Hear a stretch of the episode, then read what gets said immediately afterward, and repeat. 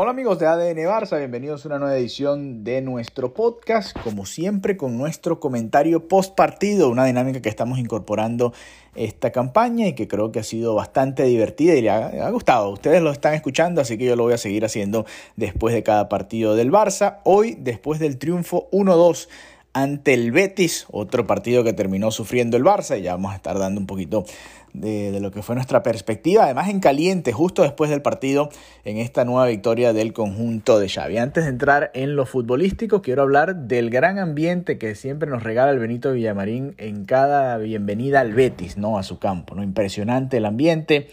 Y, la canción y, cómo reciben a su equipo, la verdad que de los mejores ambientes de Europa, ¿no? Que yo he podido ver en el momento de la entrada de los equipos y bueno, siempre es bonito recalcarlo porque eso también es el fútbol, ¿no? La pasión, la entrega y la emoción que le generan los fanáticos. A ver, eh, hablemos un poco de este partido. Betis 1, eh, Fútbol Club Barcelona 2. El Barça termina la primera vuelta, recordando que este era un partido que estaba aplazado después de que, bueno, no se pudiese jugar en la jugada en la jornada, perdón, 17, porque ambos equipos estaban disputando la semifinal de la Copa, eh, de la Supercopa de España. Entonces, a ver, el Barça termina con 50 puntos la primera vuelta de la liga, un ritmo impresionante, por supuesto, y ya vamos a estar repasando lo que son las cifras generales del Fútbol Club Barcelona en esta primera vuelta. Eh, la cantidad de goles recibidos, los goles a favor y todo lo que implica ¿no? el movimiento del Barça en estos momentos en la liga. A ver, el 11 titular del Barça el día de hoy, nuevamente volvieron los cuatro mediocampistas, pero vamos a comenzar desde atrás. Marc André Ter en el arco, Jules Koundé como lateral por derecha, Ronald Araujo y Andreas Christensen la pareja de centrales. Creo que la mejor pareja que tiene el Barça en estos momentos, cuando no está Koundé, pues es esta de Christensen y Araujo, Alejandro Valde por izquierda y fue clave Valde hoy en el partido, Pedri, Busquets, De Jong en la media cancha junto a Gaby, un poquito más adelantado, Lewandowski y Rafinha, los dos jugadores en ataque. Ese era el once titular del Barça el día de hoy, recordamos, sin Guzmán Dembélé, era el debate, jugaría Rafinha Ansu Fati o Ferran Torres. Yo pensé que iba a usar Ansu Fati, pero le está dando también el voto de confianza a Rafinha, que además viene marcando goles y haciendo asistencia en los últimos partidos, así que bueno, se ha ido ganando poco a poco la confianza de Xavi. A ver, en general, creo que el Barça vuelve a ser muy superior al rival, eh, comienza dominando los partidos, tiene ocasiones, pero le falta concretar, ¿no? Eso es lo que eh, ha sido la, la tarea de este Fútbol Club Barcelona, la tarea a hacer todavía, porque le falta concretar temprano la superioridad ante los rivales. Hoy eh, Pedri tuvo un par de ocasiones temprano, un gran pase de Rafinha que pudo haber, eh, o mejor dicho, dejó a Pedri dentro del área, Pedri driblándose un par de defensores y después frente al portero tenía dos opciones, o definir de primera de zurda o dársela hacia su izquierda a Alejandro Valde, que hubiese podido definir sin nadie en el arco, y al final no pudo hacer ninguna de las dos, se terminó perdiendo esa ocasión. Después, en un rebote también eh, le cayó la pelota a Pedri, Pedri definió cruzado y nuevamente Ruiz Silva eh, fue el héroe. Esas dos, las dos más claras de la primera mitad, sin duda, más allá del gol anulado a Rafinha, ¿no? Clara posición adelantada después de un centro de Frenkie de Jong. Aquí eh, quiero dar mi opinión al respecto porque leí muchos comentarios sobre un posible mal partido de Rafinha. Yo creo que jugó un muy buen partido. De hecho, para mí jugó mejor partido que Lewandowski, si me preguntan. Si comparo las dos eh, actuaciones el día de hoy. Los dos hicieron gol, los dos fueron titulares, los dos jugaron el partido, eh, bueno, no completo porque Rafinha terminó sustituido, pero estuvieron casi hasta el final. Y para mí el partido de Rafinha fue mejor que el de Lewandowski. Ahora, creo que la clave, más allá de si está Lewandowski y Rafinha adelante, es el mediocampo con cuatro, ¿no? Ahí, por supuesto, Xavi viene ganando estos partidos importantes usando esta fórmula. Se ha demostrado que es el mejor equipo que se puede tener hacia adelante. Y cuando vienes hacia atrás, el Barça sigue siendo muy solvente en defensa, pero también es verdad que el rival genera ocasiones, nos llegan al área. Y bueno, hoy no hubo parada espectacular de Marc-André Ter Stegen, pero sí hubo minutos de agobio, ¿no? Ya hacia el final, después del autogol de Jules Koundé, que mala suerte, bueno, en esa jugada terminó cayendo ese gol del Betis, cuando parecía que estaba más cerca el 0-3, ¿no? Que realmente el 1-2 que terminó siendo el marcador final. En todo caso, eh, en general, yo diría, este partido era para que el Barça lo ganara por dos o más goles. De verdad me siento así, creo que ha sido una de las mejores presentaciones del Barça esta temporada fuera de casa, además.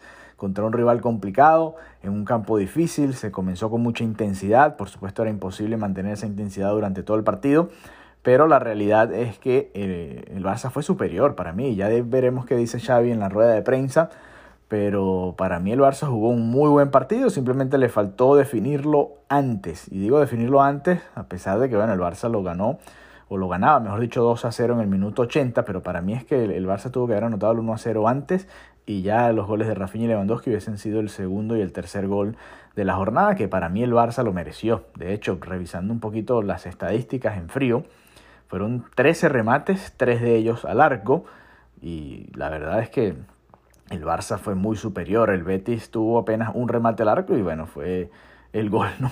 el autogol de Jules Koundé. La verdad es que, es muy superior al Barça en este sentido. Y, aquí hay que tomar en cuenta nuevamente eh, dos cosas, ¿no? Adelante, el Barça está sacando unos partidos con esta situación en el frente de ataque. Primero, eh, Dembélé lesionado, por supuesto. Rafinha, que no había demostrado hasta ahora su mejor versión, pues en este partido mucho más enchufado, mucho más intenso y un poquito más cerca de lo que queremos ver de Rafinha. Un Rafinha atrevido, que encara, que se asocia, que, que puede ser un arma tanto de cara al arco rival eh, disparando como también al dar asistencia. Hoy el pase que le da a Pedri es sensacional entre las piernas de William Carballo. Robert Lewandowski que viene todavía pareciera tomando el ritmo, ¿no? A pesar de que, bueno, muchos dicen que, que no ha jugado partidos, la realidad es que jugó. Jugó en la Copa del Rey, jugó la Supercopa. A ver, no, no es que ha estado del todo inactivo Robert Lewandowski. Para mí no jugó un buen partido hoy, tuvo varios problemas eh, dominando el balón, le costó realmente en, en varias jugadas. No lo vi del todo fino y al final tuvo apenas una ocasión, una semi-ocasión, en un pase que le dio Busquets y que terminó Lewandowski definiendo, pero el, defensa del Betis terminó cerrando la jugada. Y esa es la situación en ataque. El, resto de la situación en ataque es que Gaby está jugando por izquierda, porque es el, mediocampista que más se adelanta, que Ansu Fati viene desde el banco y hoy, bueno, lo poco que jugó, tuvo una ocasión de gol y, bueno, poco realmente qué decir de Ansu Fati, porque tanto él como Ferran Torres entraron y prácticamente en los 3-4 minutos eh, que pudieron jugar con el marcador 2 a 0, el Barça fue muy superior y parecía que podía llegar el 0-3, pero después al caer el 1-2 pasó lo que siempre ha pasado ¿no? en estos últimos partidos. El Barça empieza a sufrir y a la desesperada y le cuesta controlar los partidos, le cuesta bajarle eh, las revoluciones al rival y ahí Ansu Fati y Ferran Torres, por supuesto, junto a Lewandowski, se ven perdidos realmente. El, equipo le cuesta salir, le cuesta eh, sacarse de encima la presión del rival y hoy contra el Betis también pues lo sufrió un poquito al final y hubiese sido demasiado castigo que el Betis hubiese conseguido ese gol del empate. Pero bueno, en todo caso, otra victoria para el Fútbol Club Barcelona que como decíamos cierra de esta manera una excelente primera vuelta. Fíjense, y vamos a repasar acá un poco lo que son los números. Por supuesto, el Real Madrid va a jugar este jueves y podría acercarse nuevamente a 5 puntos, pero en estos momentos está a 8 de distancia. El Madrid va a jugar contra el Valencia, también un partido eh, aplazado por las semifinales de la Supercopa de España. Pero nada más centrándonos en el Barça, fíjense. 19 partidos, 39 goles a favor. Eso da una media de un poquito más, un poquitiquitico más de dos goles por partido a favor para el Barça. En esos 19 partidos, ya lo decíamos, 50 puntos. Por supuesto, la proyección es llegar a 100 aunque sabemos que son muy pocos los equipos que lo han logrado y bueno, vamos a ver si, si realmente el Barça puede mantener este ritmo que no es nada fácil mantener, porque el Barça empató dos partidos. El Barça ha dejado escapar cuatro puntos y esos cuatro puntos los ha dejado escapar en casa, en el Camp Nou. Recordamos, comenzó la liga empatando con el Rayo Vallecano 0 a 0, partido que también debió haber ganado, tuvo cualquier cantidad de ocasiones, el balón no quiso entrar, el Barcelona terminó empatando ese partido 0 a 0. Después, el derby contra el Español para cerrar el año 2022. El 31 de diciembre se termina empatando el partido 1 a 1 en un partido que también se debió ganar, ¿no? Y el partido que se perdió, el clásico contra el Real Madrid, un partido en el que el Madrid fue superior, el Barça no se encontró, el Barça no mostró su mejor cara, el Madrid fue superior y lo ganó bien. Esos son los tres partidos en los que el Barça ha dejado puntos. Sí, en el camino ha habido partidos complicados, el Barça ha sacado eh, resultados en en situaciones que, parecía imposible, ¿no? Que, el Barça podía sacarlos, ¿no? Eh, por ejemplo, la victoria en el eh, Wanda Metropolitano, por ejemplo, 0-1, un partido que por supuesto Eh, parecía que el Atlético de Madrid lo podía llegar a empatar y al final el Barça pues termina llevándose los tres puntos.